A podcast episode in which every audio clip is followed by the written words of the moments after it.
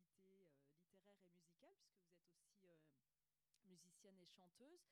Mais peut-être vous présenter brièvement quand même. Donc, vous avez commencé par la danse classique et contemporaine, avant de vous consacrer à l'écriture et à la musique, que vous liez d'ailleurs dans, dans, les concerts euh, lecture que, que vous avez créés, qui ont accompagné la, la, sortie de vos derniers romans. Vous êtes également connu pour votre engagement politique, notamment féministe. Et euh, merci Mary Patty, voilà, et votre cinquième roman, euh, paru à l'été 2017 aux éditions Actes Sud. Euh, le précédent, La petite communiste qui ne souriait jamais, a été salué par le public et de nombreux prix et on le trouve aujourd'hui traduit dans, plusieurs langues. Alors, euh, ce livre, euh, Mercy Mary Patty, a parfois été présenté comme un livre sur l'affaire Patricia Hearst. Donc, euh, cette, donc l'affaire, enfin, Patricia Hearst, c'est donc une riche héritière américaine qui a été enlevée en 1974 par un groupe révolutionnaire, groupe qu'elle va finir par, par allier et dont elle va embrasser la cause. On, va y revenir. Mais on pressent quand même, dès les premières lignes, que ce n'est pas tout à fait de cela dont il va être question, euh, ou en tout cas pas uniquement, puisque votre livre commence comme ça. Vous écrivez les jeunes filles qui disparaissent, vous écrivez ces absentes qui prennent le large et l'embrassent sans en trier le contenu, élusives, leur esprit fermé aux adultes. Vous interrogez notre désir brutal de les ramener à notre raison. Vous écrivez la rage de celles qui, le soir, depuis leur chambre d'enfant, rêvent aux échappées victorieuses. Elles monteront à bord d'autocars brinque de trains et de voitures d'inconnus. Elles fuiront la route pour la rocaille. Lola Lafont, quel a été pour vous le, point de départ de, ce livre? Comment vous est venue cette idée, cette envie de, rouvrir ce, dossier Patricia Hearst et de parler de ces jeunes filles qui, fuient la route pour la rocaille? Euh, bonjour. Euh, en fait, c'est très difficile de. enfin, j'aimerais bien avoir la réponse parce que ça m'aiderait à, connaître tout le processus d'écriture, de savoir à quel moment on décide vraiment de se lancer. Euh. C'est-à-dire que chez moi, ça prend des, c'est des croisements. C'est jamais, je me dis jamais, tiens, je vais faire ça. C'est je, ça plus ça plus ça, et finalement,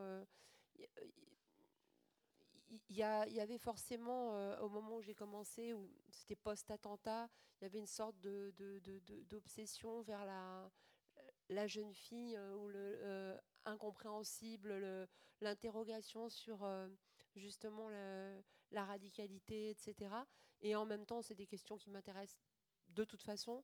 Et, et, je suis tombée un peu par hasard sur la photo de Patricia Hearst, donc, euh, quand elle s'est ralliée à la cause de ses ravisseurs, donc quand elle devient Tania Hearst, puisqu'elle change de prénom, pour ceux et celles qui, ne la connaissent pas, au, moment où elle, euh, elle rallie la cause de, ses ravisseurs, euh, ils la font poser, ou elle pose.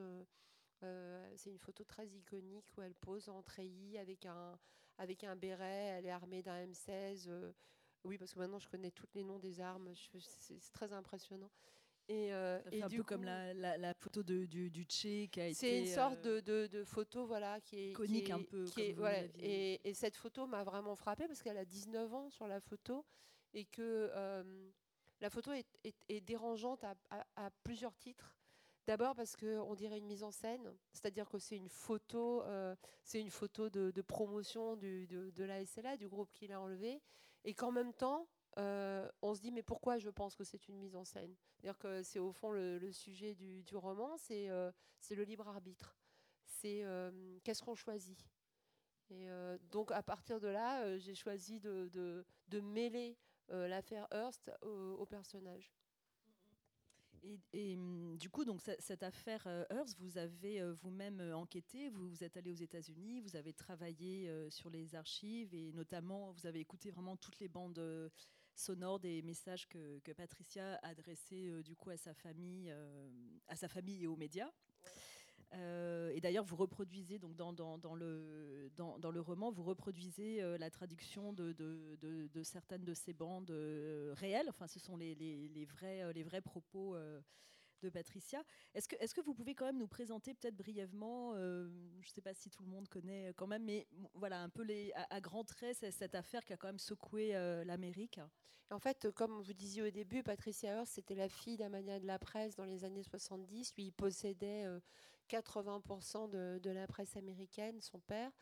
Et, euh, elle avait 19 ans euh, au moment où elle a été enlevée sur le campus de son université par un groupuscule qui était euh, pratiquement inconnu, l'armée de libération symbionnaise.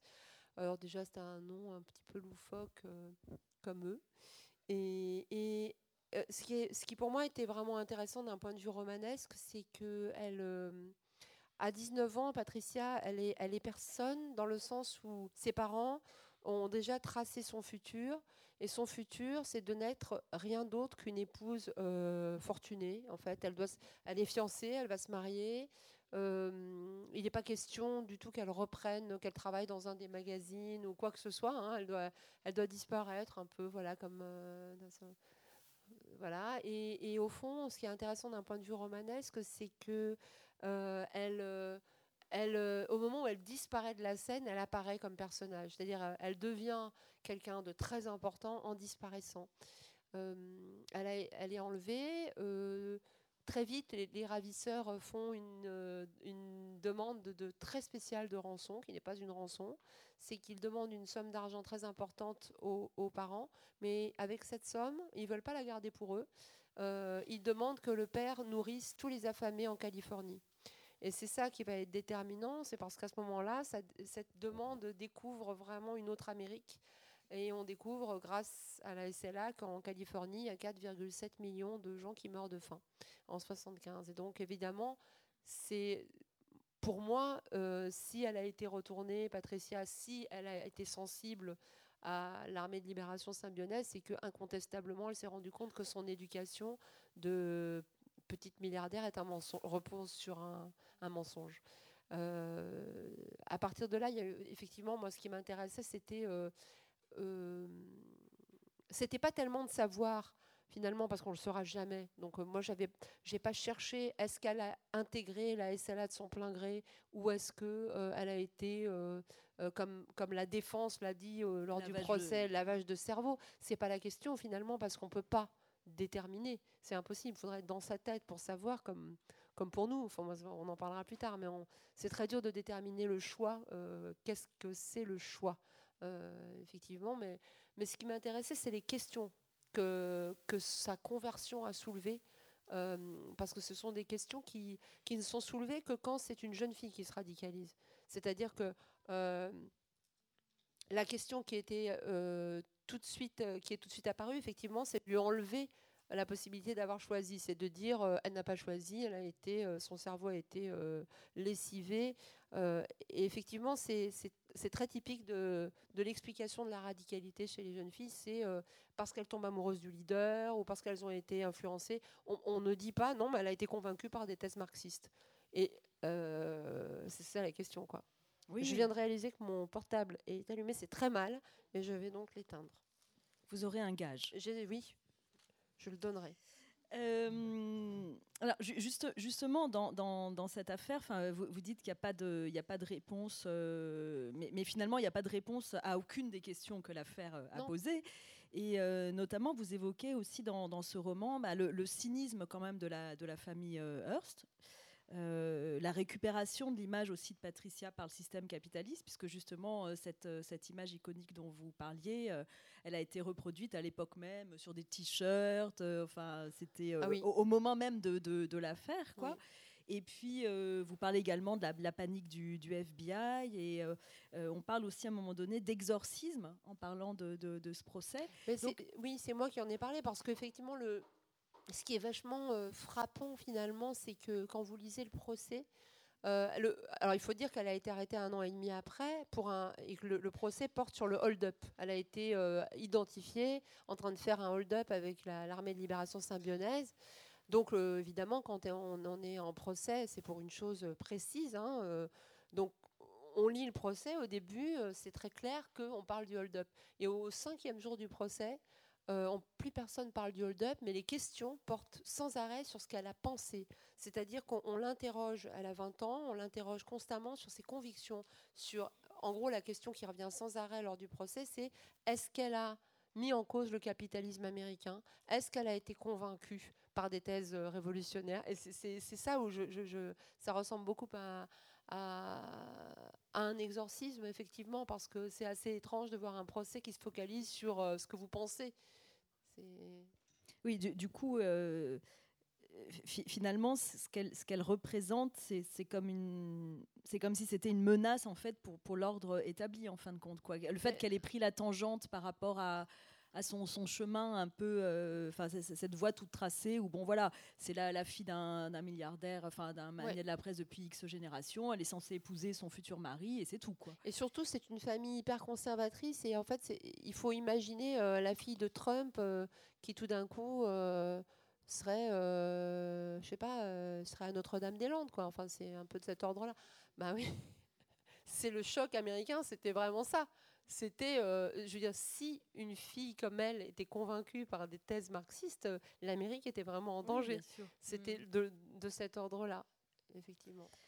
Alors, d'un point de vue narratif, euh, vous avez fait le, choix donc, dans, votre roman de, mettre cette histoire en perspective à travers la voix d'une narratrice qu'on ne nomme pas, et la vision de deux personnages, donc Jean et Violaine. Et, et c'est ça aussi, quelque part, euh, merci Mary Patty, c'est cette relation entre ces deux femmes. Euh, on pourrait presque dire cette confrontation euh, donc entre Jean Neveva, qui est une universitaire américaine, qui a soutenu notamment une thèse sur le cas de jeunes filles enlevées aux États-Unis par des, tribus indiennes au XVIIIe siècle. Et donc cette universitaire, elle vient s'installer dans les Landes et elle a cette relation avec celle qui va devenir son assistante, donc Violaine dans, l'histoire, qui est une jeune fille française qui vient d'avoir son bac et qui a euh, justement exactement le même âge que Patricia Hearst, sur laquelle elle va donc euh, travailler aux côtés de, Jean. Alors, peut-être pour euh, entendre aussi votre, votre écriture, votre langue, est-ce que vous seriez d'accord pour nous lire un passage? Donc, on a cette, relation entre, entre Jean et, Violaine, justement. D'accord. Alors, juste pour ceux et celles qui ne l'ont pas lu, en fait, tout le roman est adressé à Jean Neveva. Donc tout le roman, euh, c'est la narratrice qui commence le, roman. La narratrice, on découvrira qui elle est à la page 130, je crois, ou 135, je ne sais pas. Loin, en tout cas. Et effectivement, l'adresse, euh, ça s'adresse à cette universitaire qui, un jour... Euh, qui, est, enseignante pour un an dans un village des Landes et qui devient qui est sollicité par l'avocat des Hearst pour euh, écrire une, expertise, pour défendre Patricia pendant son procès, et qui engage pour ces 15 jours une jeune fille du coin qui s'appelle Violaine. Voilà. Mais voilà qu'à vos côtés s'assied une Française maigrichonne. Pourquoi écouter Patricia si c'est pour refuser de l'entendre? vous demande-t-elle ingénument à plusieurs reprises. Sa question, vous ne pouvez pas vous permettre de l'entendre non plus, vous dont la tâche est de démontrer que Patricia ne sait pas ce qu'elle dit. Vous avez vu juste le jour où vous l'avez embauchée, Violaine comprend parfaitement ce que vous lui donnez à lire, mais pas de la façon qui vous arrange. Cette jeune fille a la discrétion surannée, dont vous moquez les lectures trop sentimentales à votre goût, ces livres de poche que vous apercevez dans sa sacoche, Pearl Buck, Daphné du Maurier, une provinciale, incapable d'émettre une opinion sur mai 68, celle pour qui la politique est un combat d'hommes en costume gris qui prend fin lorsqu'on en élit un à la place de l'autre, Giscard au mois de mai 74. Celle dont on vante le sérieux depuis l'enfance, qui se débaptise en quelques secondes à votre rencontre, prétendant avoir pour deuxième prénom Violaine, dont elle a tant aimé le personnage dans l'annonce faite à Marie, étudiée en seconde. Celle qui se soumet à vos exigences, traduire, jeter, résumer, refaire, écouter, deviner, petite cobaye honorée de lettres celle qui consigne et relit chaque soir ces recommandations que vous lui faites, des sentences sibyllines. Il ne faut pas déserter les endroits inconfortables, il faut s'y faire une place. Ou encore, n'épargnez personne dans vos questionnements, surtout pas ceux qui vous offrent des solutions séduisantes. Celle qui note chacune de vos humeurs, comme s'il fallait ne pas oublier qu'un jour vous êtes passé par sa vie. cette chance, engagée dans une course enthousiasmante que vous ne soupçonnez guère, tant d'efforts pour rester à vos côtés, à votre hauteur, votre assistante, que vous éduquez pour sa plus grande joie.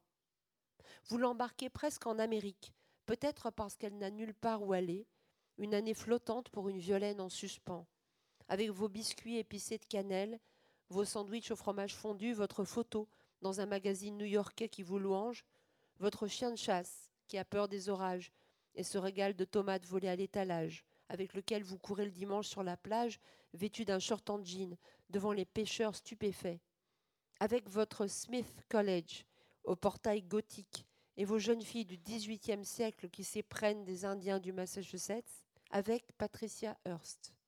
Vos États-Unis ébrèchent l'Amérique, racontée depuis l'enfance par ses parents, leurs souvenirs de soldats libérateurs auréolés d'effluves mentholés, une Amérique de frigidaires rutilants et de sorcières bien-aimées dénudées sur du velours rouge, qui caressent les cuisses de Marilyn sur les posters rétro dont Violaine décore les murs de sa chambre. Vos États-Unis sont brinque-ballants. Ils ont de venimeux grincements de guerre. On y ferme des usines. On y fait la queue pour de l'essence. Les éditorialistes n'hésitent pas à déclarer le pays pris en otage par les Arabes.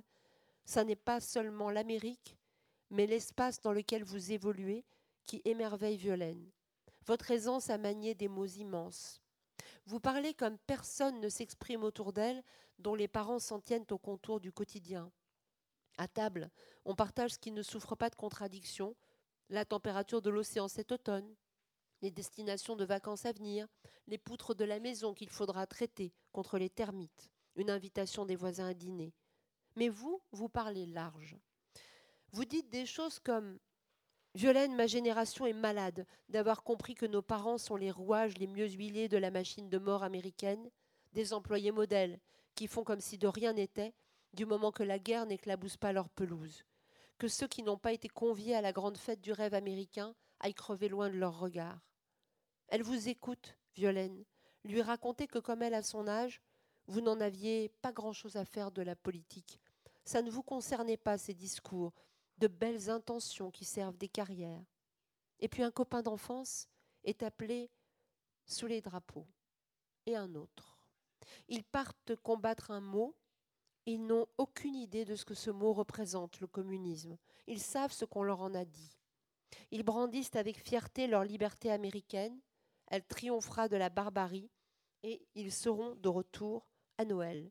Et c'est vrai, leurs cercueils recouverts de la bannière étoilée sont rendus à leur famille à la date promise.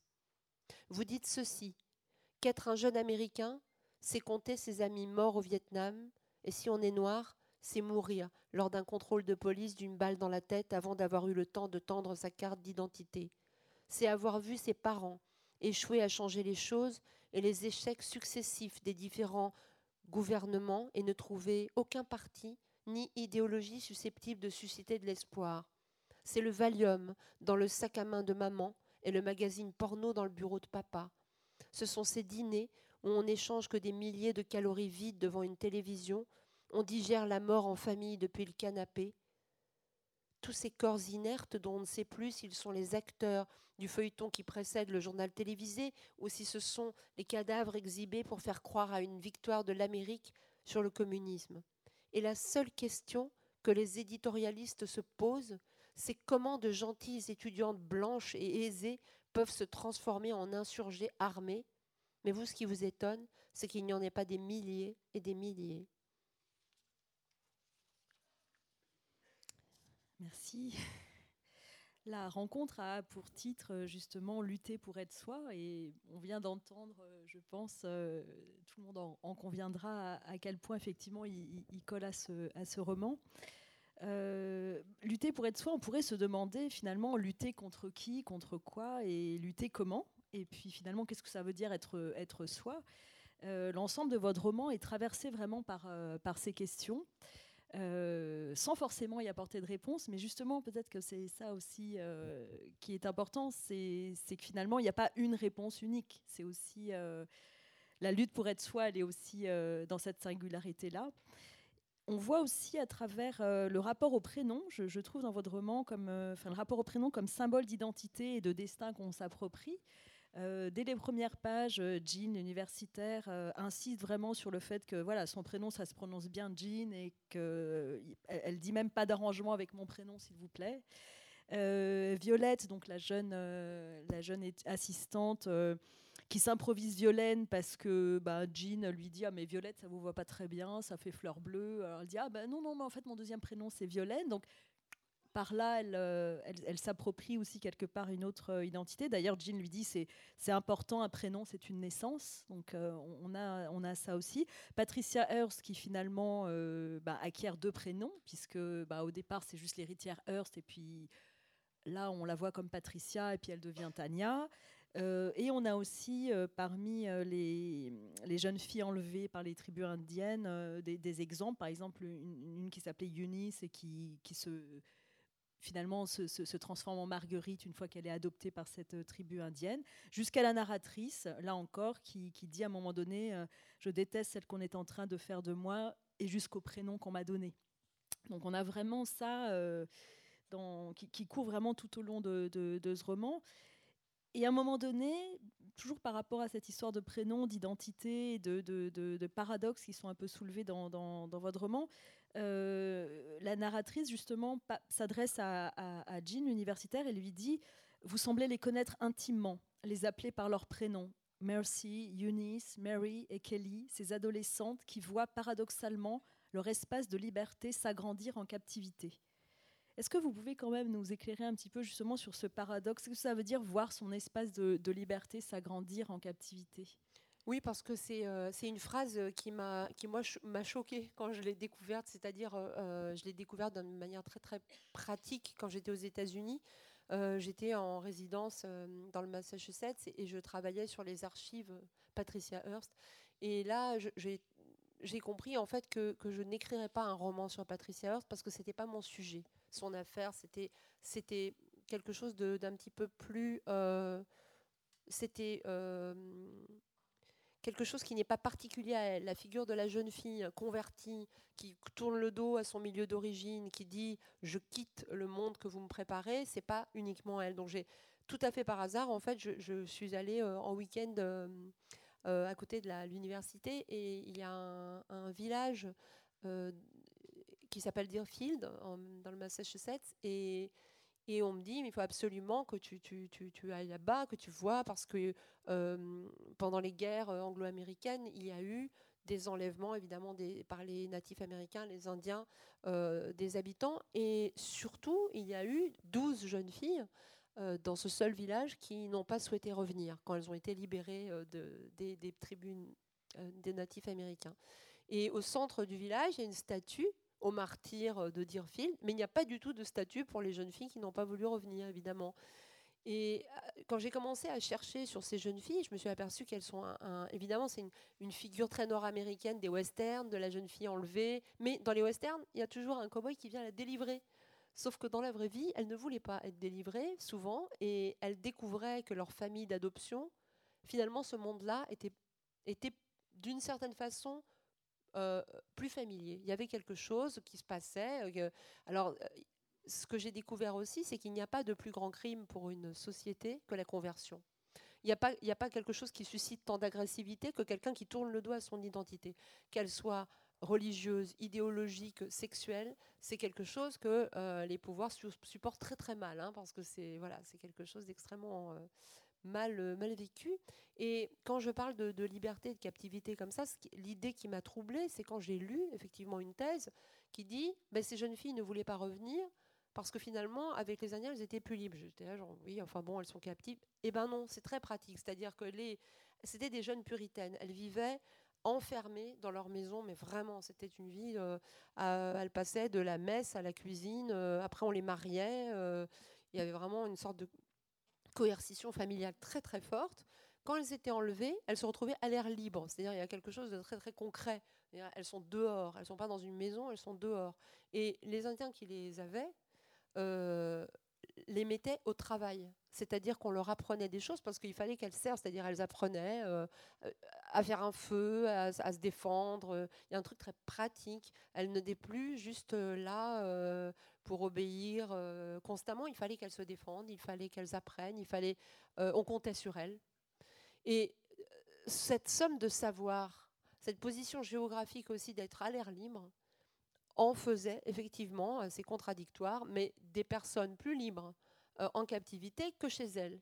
Et effectivement, enfin pour moi, c'est une idée qui, m'a vraiment troublée, mais qui, qui m'a fait comprendre sur quoi je travaillais. C'est-à-dire qu'effectivement, ces jeunes filles euh, sont les premières Patricia Hearst. Quoi. Ce sont celles qui, à un moment donné, disent Je ne retournerai pas à votre civilisation. Et qui, laissent euh, leur, leur, leur, leur, famille avec cette question euh, qu'est-ce qu'on ne leur a pas donné? Euh, c'est, c'est, c'est, donc c'est pas une question d'actualité, c'est ça que j'ai envie de dire, c'est que c'est quelque chose qui se reproduit, voilà, qui se reproduit. Jean, justement, ce, personnage euh, de, de, l'universitaire, qui est euh, un personnage qui peut exister, en fait, hein, qui, semble très, euh, très concret, réel. On, on sent qu'elle sait de quoi elle parle, elle aussi, en matière de, de, lutte pour être soi. Et, euh, et, quelque part, son, son expérience, bon, elle n'est pas, euh, elle est pas euh, si âgée, hein, mais je veux dire, au, au, début de l'histoire, elle a une 30, 30 elle a 35 30, ans, 30, ouais, 35 ouais. ans, voilà. Euh, mais malgré tout, elle a l'expérience que n'a pas euh, Violaine, qui elle a 18-19 ans. Euh, et, et, Jean, elle ne cède pas à la facilité ou à une forme d'unilatéralité de, de, de, des arguments d'un camp ou de l'autre. Et on, on, voit, par exemple, il y a un, un petit passage. Je vais le retrouver.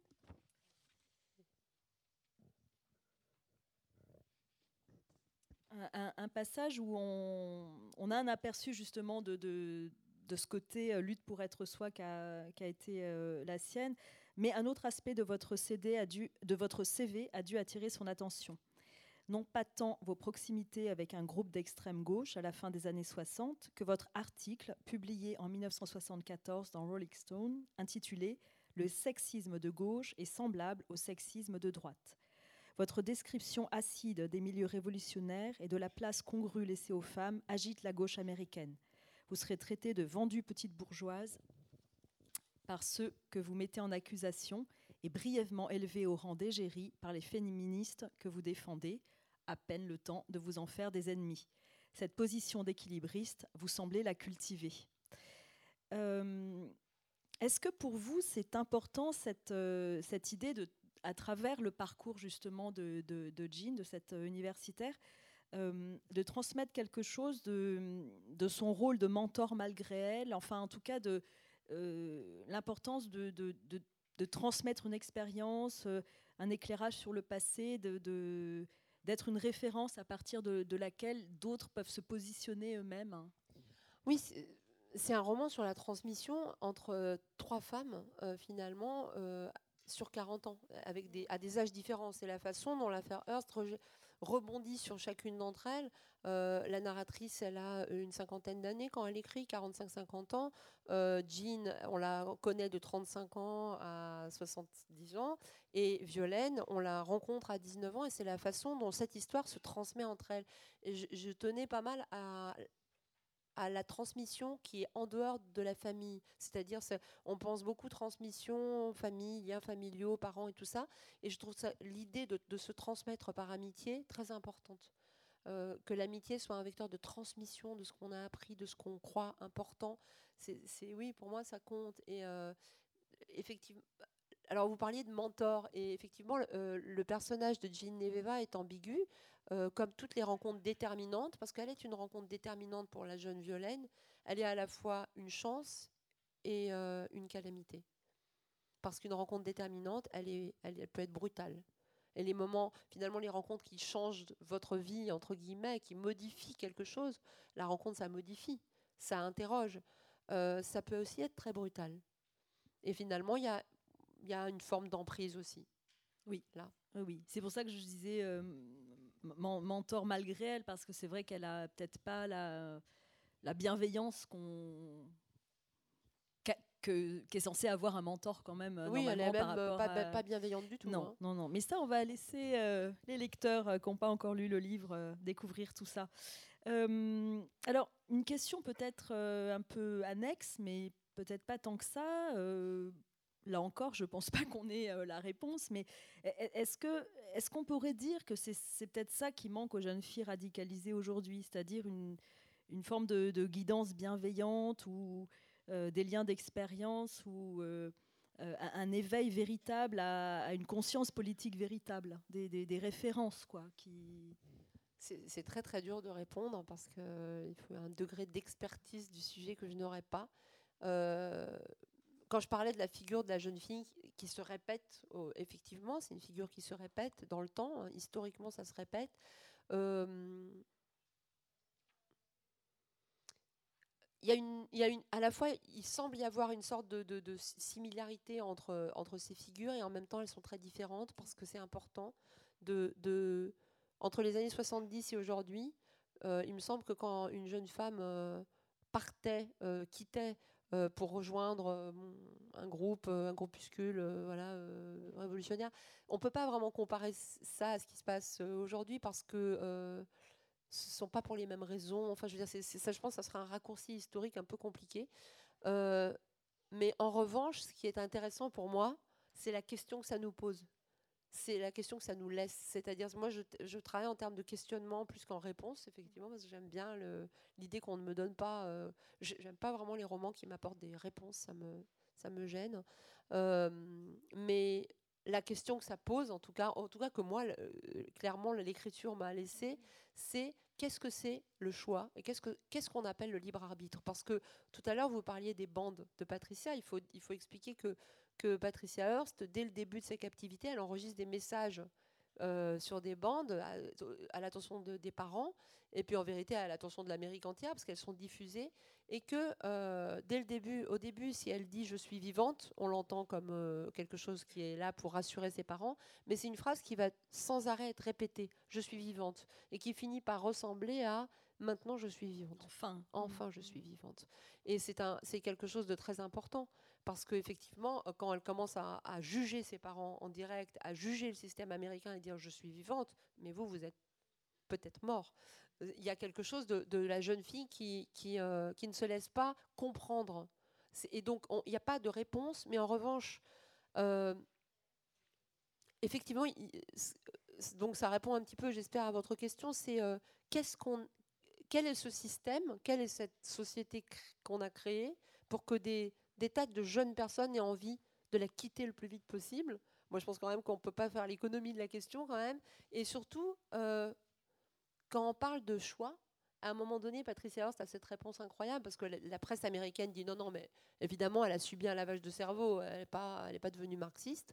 Et elle répond, parce qu'elle répond tout le temps, elle dit oui, c'est vrai, j'ai subi un lavage de cerveau, mais c'est celui de mon éducation et des écoles privées dans lesquelles on m'a enfermée. Et en vérité, elle a raison. C'est-à-dire, moi, ça m'a vraiment questionné sur qu'est-ce qui nous compose Qu'est-ce qui nous compose dont on peut, dont on peut dire c'est moi, c'est moi qui ai choisi Il n'y a, pas de réponse en fait. On ne sait pas. On ne sait pas ce qui, ce qui vient de l'influence. Euh. Oui, elle dit, elle dit à un moment donné, euh, euh, lors d'un interrogatoire pourquoi elle n'a pas fui quand elle en a eu l'occasion. Et euh, elle, répond Mais je serais allée où?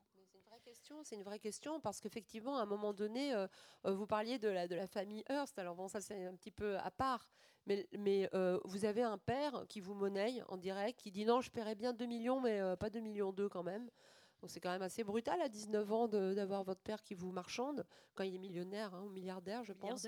Euh, vous avez euh, une nounou qui vous a élevé, ça c'est assez important, qui, euh, qui donne des interviews et qui finit par dire au moment où la SLA est arrêtée et atrocement éliminée par le FBI d'une manière extrêmement brutale, la nounou donne une interview, elle dit mais il aurait mieux fallu qu'elle meure avec eux parce qu'elle aurait été un exemple au lieu d'être cette honte vivante. Donc c'est ça. Elle allait retourner là? Non, elle a nulle part où aller, de manière. Euh, c'est-à-dire, euh, qu'est-ce qui est, qu'est-ce qui est euh, bienveillant là-dedans? Hmm. je vois que l'heure tourne, on aurait encore tellement de choses à dire. le rapport au corps est très important aussi dans votre, dans votre roman. Ça, c'est vraiment quelque chose. on le voit, enfin les descriptions de, de, de Jean et puis cette jeune fille Violaine qui, euh, qui se trouve être euh, anorexique en fait. Euh, oui. Donc ça c'est quand même des choses importantes aussi. C'est important parce que ça, finalement Violaine, elle est la fille d'une d'une petite bourgeoisie locale et elle est celle dont ses parents ont quelque chose à dire qui est terrible et dont ils se vantent en fait. Ils disent d'elle il n'y a rien à dire pour dire il n'y a pas de problème. C'est-à-dire que Violaine c'est une étrangère dans sa famille. C'est quelqu'un qui est qui est qui est elle n'est même pas incomprise, elle n'est elle pas entendue, elle n'est pas vue. Et la seule chose, elle ne dit rien, Violaine. C'est seulement la rencontre avec Jean qui l'a, qui l'a fait euh, acquérir, qui lui fait acquérir les mots. Mais jusqu'à là, la seule chose qu'elle dit, c'est, son corps qu'il dit.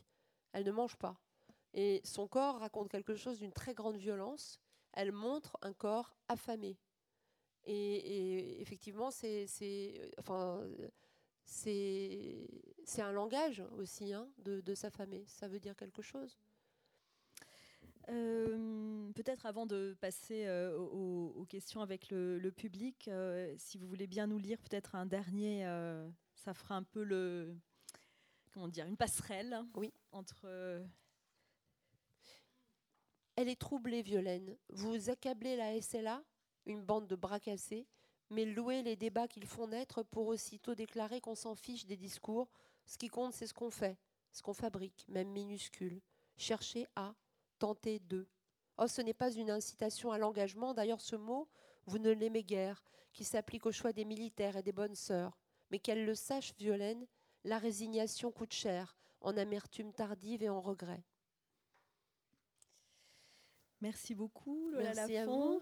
On va passer aux questions dans la salle. Je crois qu'il y a des micros qui vont circuler. Oui. Ils arrivent.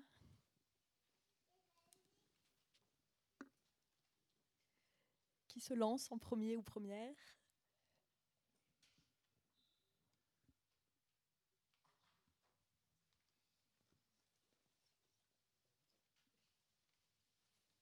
C'est que la première question qui est difficile. C'est toujours la première question la plus difficile.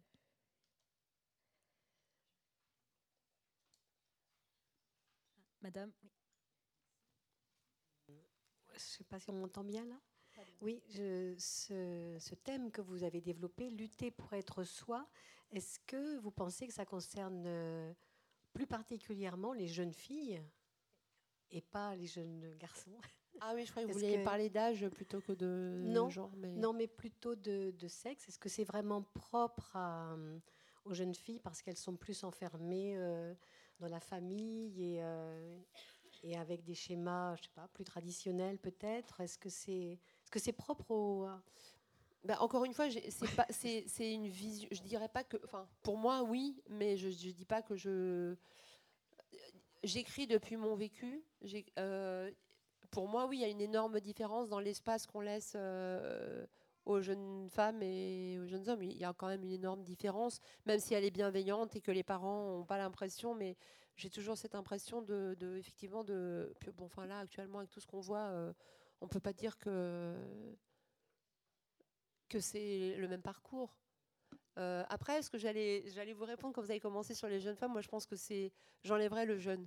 Je pense que devenir soi-même euh, à tout âge, c'est compliqué. En fait, c'est, un travail. C'est le, risque de la solitude quand on s'écarte d'un, d'un d'un chemin euh, balisé, c'est le risque aussi, oui, de, de la solitude et de la, de, de oui, de, ouais, l'isolement un peu. Mais ça vaut peut-être la peine.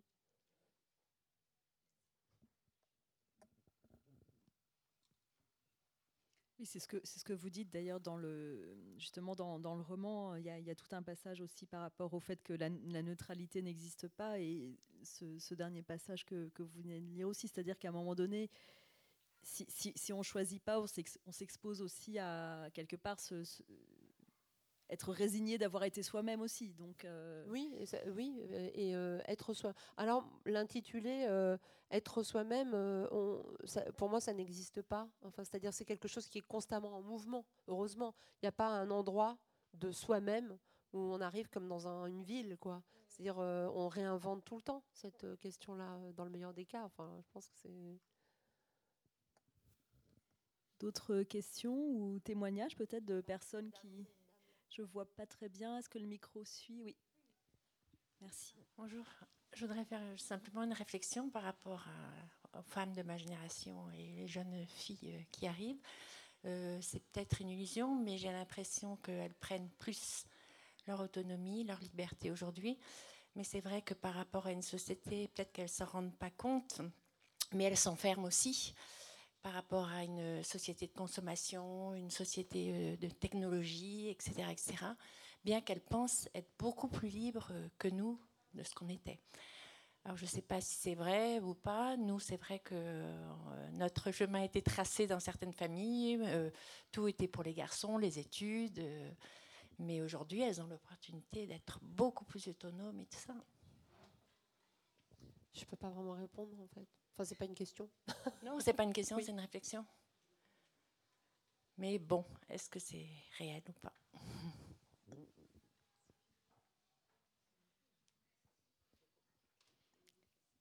D'autres questions ou témoignages peut-être de personnes qui auraient déjà lu le roman?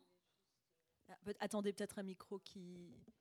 Je voulais juste rebondir sur le, fait que vous disiez d'être soi, que c'était plus difficile pour une femme, mais je pense que pour un homme... Euh, enfin, je, crois que c'est pareil. Alors, le chemin est différent, puisque eux, c'est vrai qu'on les a, les a euh, plutôt euh, mis dans une euh, l'action. Enfin, voilà, nous, on a, eu des chemins différents, mais, mais je pense que pour eux aussi, c'est pas, pas facile d'être eux-mêmes non plus dans notre société, même avant. Donc, enfin, je pense que c'est, c'est vraiment quelque chose qui, qui est à, enfin, travailler sur soi-même, quoi. Enfin, c'est, je sais pas comment dire, mais c'est, c'est, pas universel, mais c'est voilà, c'est pas c'est ça propre à chacun. Est-ce qu'il y a encore euh, une dernière intervention, mademoiselle, madame? Je sais plus, on dit plus mademoiselle. Qu'est-ce que je raconte? Madame? C'est votre jeunesse, ça m'a inspiré. Euh. Euh, oui, vous parliez du, choix et du libre arbitre et du moment où on va vraiment devenir de savoir à partir de quel moment, enfin, comment est-ce qu'on pourrait savoir qu'on a choisi vraiment notre vie, notre idéologie, etc. Et euh, je me demandais si justement enfin, si vous seriez d'accord pour dire que ça passe d'abord par cette rupture qui fait que voilà, on, remet en cause euh, tout, le système dans lequel on vit, euh, notre société, etc. Et ça, pourrait être intéressant de voir justement les femmes qui ont choisi de changer d'idéologie, celles qui sont revenues finalement après coup. Est-ce que finalement elles ne sont pas plus libres parce qu'elles ont eu ce recul euh, ou pas euh,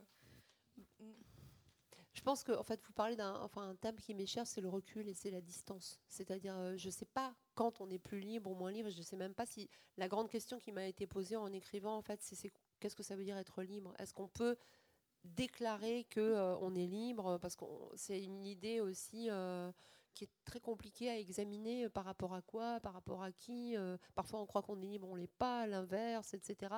Mais en revanche, la distance, ça me paraît une position très intéressante d'arriver à, avoir une vision euh, des choses qui n'est pas plongée dans. si vous voulez, moi j'aime beaucoup, en tout cas, dans les, dans les romans que j'écris, avoir une sorte de position un peu faussement, parce qu'évidemment j'ai des opinions, mais l'idée c'est pas de les de les plaquer, euh, dire au lecteur. J'ai un peu de mal avec l'écrit, le roman, euh, euh, le roman programme, le roman qui vous indique quoi penser. C'est pour ça que j'aurais été très mauvaise pour écrire des tracts, parce que la place du doute, elle n'est pas dans la politique, malheureusement. Et je trouve ça très dommage, parce que le doute, pour moi, c'est quelque chose d'essentiel. Le doute, la nuance, l'hésitation, tout ça. Moi, je trouve que la fiction est un, terrain important pour ça, pour savoir euh, avoir du recul, euh, examiner des choses qui ne vont pas ensemble, parce que euh, effectivement, dans, Merci Marie Paty, finalement, j'ai fait une rencontre où il y avait des, terminales, des premières ou des terminales qui m'ont vraiment bluffé et qui étaient capables de, de, se demander finalement, mais Patricia, elle n'est pas libérée par les révolutionnaires. Ils m'ont dit, je dis, mais non, euh, elle ne l'est pas parce qu'il la manipule comme, euh, comme ses parents, en fait. Donc c'est bien plus compliqué que ça. C'est pas d'un côté, il y a eu cette libération. Non, c'est à quel moment quelqu'un ne l'a pas, n'a pas voulu plaquer un schéma sur elle? Ben, jamais, en fait. Mais... Et donc, en fait, c'est, effectivement, ça m'intéresse plus de, d'être un tout petit peu à distance, en général. Et donc, je ne sais pas si ça répond un petit peu à votre question, mais le recul, c'est important, ouais. Même quand on écrit. Madame, oui, je vous tendre mon micro. Je voulais juste vous demander si, si la question n'était pas pour nous tous, de, depuis des générations, on se demande quel est notre rôle. Et en fin de compte, là, cette approche que la société, enfin ce déterminisme plus ou moins que ces femmes à différentes époques ont essayé de, de surpasser euh, pas par les communautés euh, indiennes ou natives, et puis là, donc par les époques euh, plus post- guerre où les femmes étaient plus liées au foyer et, les, des épouses plus qu'autre chose. Donc moi, mon interrogation, c'était est-ce que c'est pas plus le rôle de, enfin l'interrogation de tout humain en disant quel est mon notre rôle et, et, notre rôle, soit on l'accepte par la société, par notre culture, par notre, ou est-ce qu'on essaie de s'interroger nous-mêmes et là on est en plein chaos. Et est-ce qu'on est prêt à ça? Enfin, je ne sais pas, moi, mon interrogation c'est est-ce que ces femmes-là qui essaient de se, euh, s'éloigner de, leur culture ou de leur, leur, la société dans laquelle elles évoluent, est-ce qu'elles ne se mettent pas en danger justement en faisant ça? C'est dur de, vous répondre. Pour moi, le, plus grand danger, c'est euh, la soumission, mais c'est-à-dire que ça, ça se paye cher en anxiolytique, quoi. Souvent, tard. Donc finalement, euh, ouais, je, parierais euh, plutôt pour euh, prendre le risque.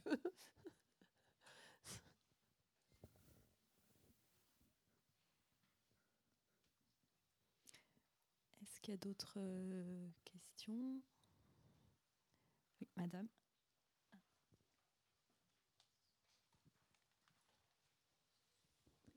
Oui, c'est pour parler de quand vous avez dit quelle société on fabrique pour avoir euh, qu'on ait envie, que des jeunes filles aient envie de, la quitter. Euh, où est le lavage de cerveau? Est-ce qu'il a été pas préalablement dans, l'éducation pour Patricia? Et je me dis, oui, il peut y avoir des lavages de cerveau évidents, comme quand on, a passé toutes ses études chez les bonnes sœurs. Ou, voilà, bon. Mais il y a aussi euh, quelque chose qu'on n'appelle pas le lavage de cerveau, mais qui est une espèce de vide euh, dans l'éducation, ou euh, en tout cas le manque d'éducation politique qui va faire que quand on va grandir, tout d'un coup, on va découvrir le monde tel qu'il est, et ça, peut être un choc. Oui, mais je veux dire, de toute façon, c'était un petit peu le sens du message de Patricia Hearst, c'est-à-dire que toute influence, même même euh, sous enfin, est un lavage de cerveau. C'est-à-dire, vous pouvez vous dire évidemment que l'éducation, la famille avec la meilleure intention du monde, voilà, vous faites subir une sorte de lavage de cerveau à vos enfants, évidemment. C'est un terme un peu brutal, mais euh, vous, vous inculquez ce que vous pensez être bien, euh, juste, etc. Et je pense, oui, pour Patricia Hearst, en tout cas, ce qui est clair, c'est que la, on peut imaginer, parce qu'encore une fois, c'est tout ce qu'on peut dire, c'est que réaliser que à 2 km du manoir de 22 pièces dans lequel étaient élevés des millions de gens crevés de faim, c'était la réalité, a dû être un choc, a dû être, un, a dû être une, une révélation. Euh, oui, à la fois euh, quelque chose qui apparemment qui voilà qui a, qui a changé sa vie et en même temps quelque chose de terrible, parce que tout est un mensonge en fait. Euh, le lieu où vous habitez est un mensonge. Il euh, y a un message, euh, je ne sais pas si je vais le retrouver comme ça, mais il y a un message d'elle, que, comme je les ai traduits, qui m'a, qui, que je trouve incroyable. quand, elle, quand elle a déclaré, donc trois mois après son enlèvement, qu'elle les rejoignait, que, en fait, voilà, elle elle se convertissait euh, à la cause de la SLA. Elle a, laissé un très très long message qu'on appelle le message de la conversion, enfin pour le FBI. Et à l'époque, elle était classée terroriste, évidemment, projetant d'attenter à la sécurité de l'État. Ce qui m'a vraiment frappé, c'est que ce qu'elle dit aujourd'hui, je, vais vous en lire des extraits, ce qu'elle dit. Ah, évidemment, il va falloir que je le trouve. C'est un peu la. Euh, voilà. Dans son message, donc euh, voilà, on m'a donné le choix entre être relâché dans un endroit sécurisé ou rejoindre la SLA et lutter pour ma liberté. J'ai choisi de rester et de me battre, donc il y a ça. Mais tout de suite après, elle parle à son père. Elle dit Papa, tu dis que tu t'inquiètes pour moi, ainsi que pour la vie des opprimés de ce pays, mais tu mens.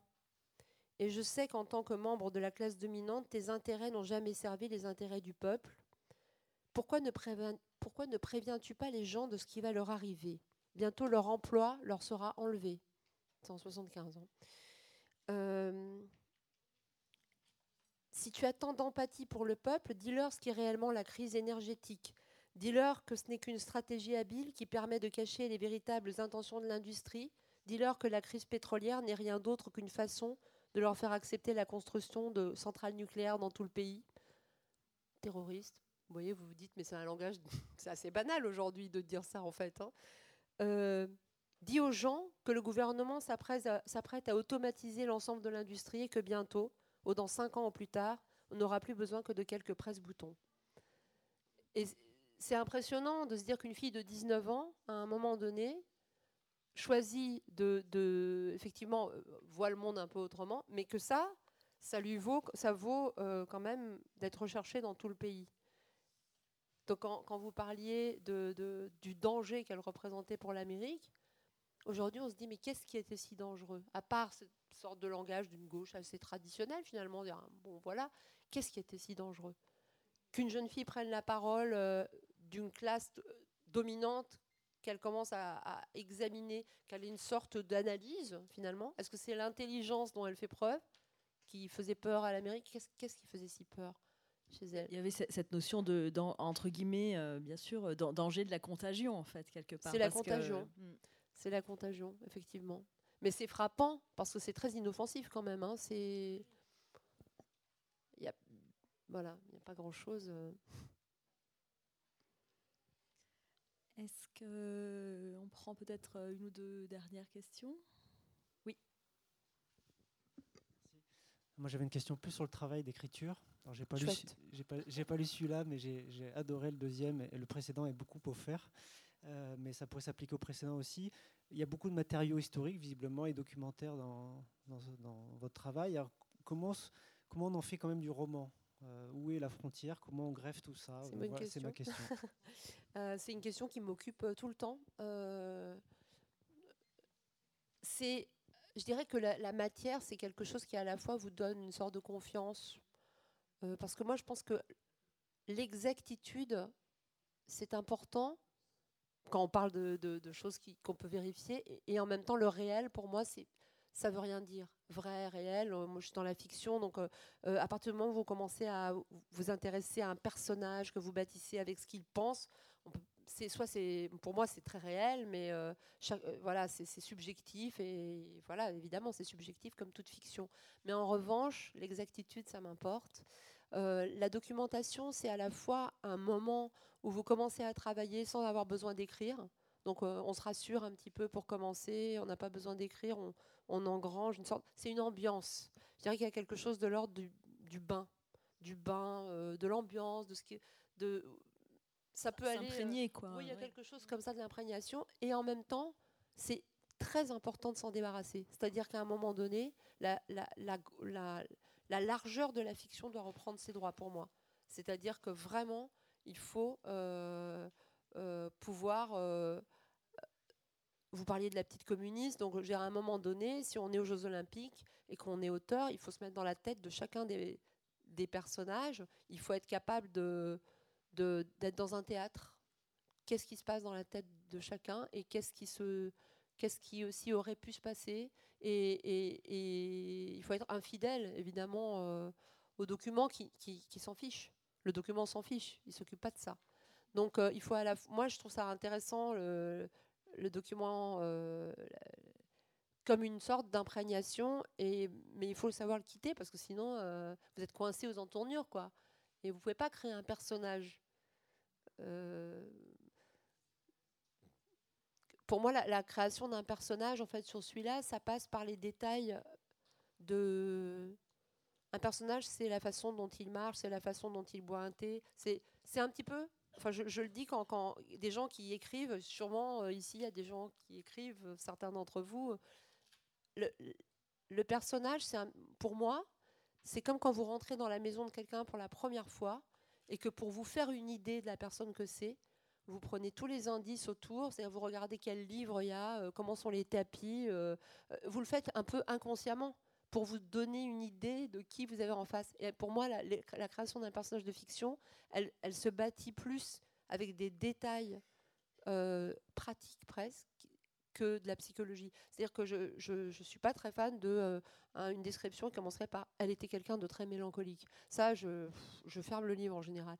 Je veux qu'on me l'explique, mais par des choses, euh, comment euh, la façon dont la personne s'assoit, comment elle s'endort, je sais pas, parce qu'en vérité, quand on rencontre quelqu'un dans la vie, on le juge comme ça, quoi. Il vous explique pas, vous savez, je suis quelqu'un de très mélancolique. Non, vous, voilà. Et donc, je, crois vraiment que la, la, construction de la fiction, elle passe par le, le réel de l'objet, de. Voilà. Alors, est-ce qu'on prend la dernière question qui pourrait être une avant-dernière quand même? Attention. En, en, écho à ce que, ce que vous disiez dans ce processus d'écriture, euh, comment vous y prenez pour sortir de cette phase de documentation qui doit être, vous le disiez, rassurante, mais dans laquelle on peut sûrement se, noyer, et pour vous vraiment vous lancer face à la page blanche? Bah, je, je m'angoisse. Je, je, me dis, euh, je me fais des drames euh, avec moi-même. Je me dis, mais ça fait tant de temps que tu fais ça, tu n'as rien fait. Je, travaille par la. Voilà, par la. Oui, je travaille dans une ambiance mauvaise, la menace. Je travaille avec tout ce que je dis qu'il ne faut pas faire. Euh, l'angoisse, la peur, le, voilà. mais effectivement, parce que ben, c'est-à-dire au bout d'un moment, euh, c'est tellement intéressant ce qu'on lit, c'est qu'on commence à dévier et on pourrait, on se dit mais il n'y a pas de raison d'arrêter de, de chercher. Moi, à un moment donné, je, me souviens sur la petite communiste, j'étais, j'avais vraiment bien dévié, vous allez voir, parce que j'étais arrivée à, à, je lisais les, les, femmes et le danger physique, euh, c'était intéressant. Donc j'étais là, je me disais, oh, j'ai écrit un truc sur euh, le sport extrême, je sais pas. à un moment donné, vous faites, non mais Enfin, vous voyez, là, pareil, euh, euh, la guerre du Vietnam, euh, oui. comment on réduit, surtout comment on décide de qu'est-ce qui va pas rentrer? Et ça, je pense qu'il faut être assez. À un moment donné, il faut fermer la porte, quoi. Parce que, bah, ou alors vous passez, je sais. Il faut savoir ce qui va rentrer dans ce récit et ce que vous pouvez laisser pour plus tard ou jamais, peut-être. Donc oui, c'est subjectif aussi. Mais l'écriture, le problème, c'est que c'est fait de décisions totalement subjectives, quoi, que vous prenez toute seule. On a encore le temps d'une dernière question. Eh ben, je pense qu'on va vous remercier encore beaucoup, bah, Lola Lafont. Euh, ah, il y en avait une, il y en avait une. Alors.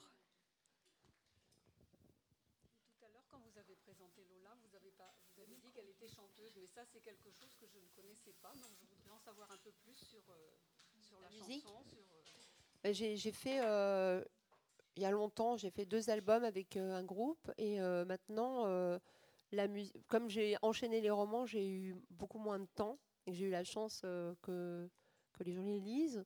Et du coup, à partir de chaque roman, je crée un spectacle qui est une lecture concert, une lecture musicale avec ce groupe. Et ça veut dire que je découpe le roman en, parties comme ça narratives. Je dis évidemment pas tout, qu'il y a une musique qui est créée, qu'il y a des chansons au milieu, que c'est vraiment un spectacle avec une création lumière euh, qu'on a donné là euh, il y a deux semaines euh, à Paris. Et la musique, je la vis plutôt sur scène. Voilà. Je, rappelle ou précise que vous pouvez retrouver euh, Lola Lafont et ses romans euh, pour un temps dédicace. Donc c'est dans le, dans le hall et c'est maintenant. Euh, voilà, merci encore. Merci. merci encore. Merci à tous et toutes et merci à toutes les équipes.